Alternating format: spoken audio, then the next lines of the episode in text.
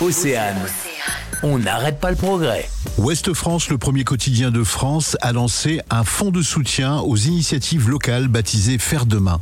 On s'est dit qu'effectivement, euh, sur des projets qui se développent au plus près des gens, c'est-à-dire sur le territoire, on a aussi plein d'initiatives heureuses où les gens, euh, par un système de solidarité, mettent en place des associations, des opérations euh, diverses et variées. Donc nous, on s'est dit qu'on aurait bien voulu leur donner un petit coup de pouce. Éloire Escarona est rédacteur en chef à Ouest France et nous présente son fonctionnement. Ça, Hein. Donc, quand on s'abonne à l'offre solidaire d'Ouest France, chaque mois, 50 centimes du prix de l'abonnement est reversé dans la cagnotte solidaire. Et Ouest France double cette somme en permettant à chaque fois d'augmenter cette cagnotte.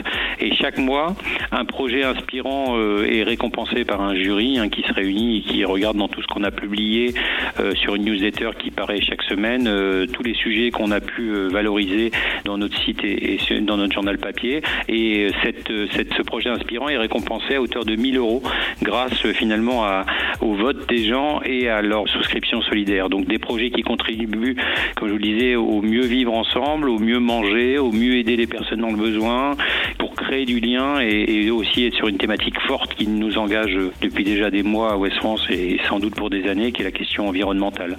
Donc, euh, donc en gros, c'est une partie de l'abonnement euh, est versée dans cette cagnotte et cette cagnotte euh, redistribue chaque mois sur des projets des aides financières pour pouvoir bah, participer à, l'effort de toutes ces associations ou, groupements de, de personnes. Faire demain.ouest-france.fr pour s'engager dans la solidarité.